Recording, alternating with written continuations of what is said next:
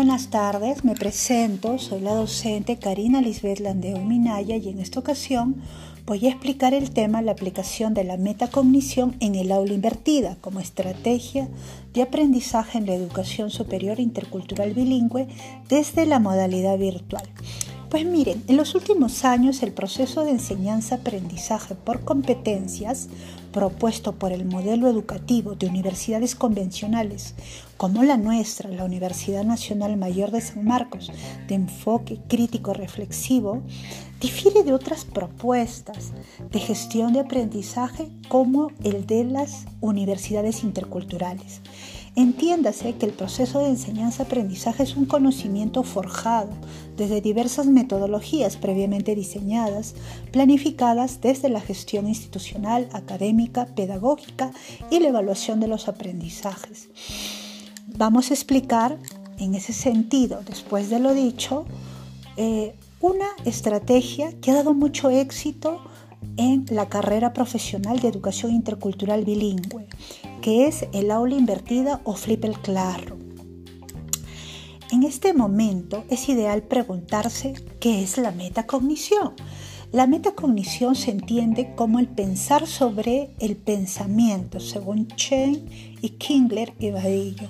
Otra afirmación sostiene que la cognición se refiere acerca de pensar en lo que aprendemos constantemente, estableciendo en ella el desarrollo de habilidades metacognitivas como la persuasión oral, la comprensión lectora, la recepción de la información, la atención, la transferencia del conocimiento, la solución de problemas y diversas formas de autocontrol del estudiante según Fabler 1985. En ese sentido, vamos a empezar con la explicación de las fases de una sesión de clase inserta en un aula virtual en la metacognición desde el contexto intercultural. Vamos a comenzar con cinco fases.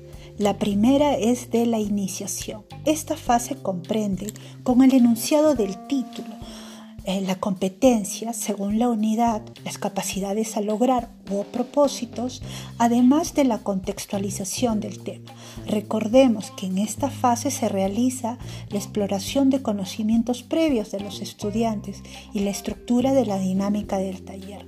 La pregunta a reflexionar según Tobón 2019 en esta fase es, ¿cuál es el propósito que quiero lograr durante la clase? En el caso de la estrategia aula invertida o flip el classroom, debemos tomar en cuenta que en la modalidad virtual se debe publicar con una semana de antelación la agenda del taller, los materiales diversos como PPTs y lecturas y la rúbrica de evaluación con los indicadores esperados con el respectivo link de acceso directo para facilitar el reconocimiento y lectura rápida de los estudiantes según lo compartido. La segunda etapa es la subsumpción y se refiere a introducir el tema en forma inductiva según el método deseado, explicando las consignas del trabajo a desarrollar en el taller. El tiempo también es importante. La pregunta apropiada en esta fase es ¿cómo voy a realizar mis actividades para terminarlas a tiempo? La tercera fase es la aplicación. En esta sección proponemos las actividades a realizar en clase sincrónica. El desarrollo debe realizarse en grupos de interaprendizaje para fortalecer y afianzar el aprendizaje colaborativo y cooperativo, principalmente de los estudiantes de habla intercultural. La pregunta especial en esta fase es, ¿estoy realizando mis actividades controlando el tiempo y con la calidad adecuada al taller? En esta fase damos al estudiante la oportunidad de realizar materiales cortos e interactivos vistos con recursos y de paso vamos motivando a los otros equipos a mejorar sus productos continuamente y quizás adicionar un nuevo reto tecnológico como elevarlos al blog del aula virtual. Esto en la forma síncrona. A esto le denominamos metacognición durante la sesión de clase. La cuarta fase es la retroalimentación.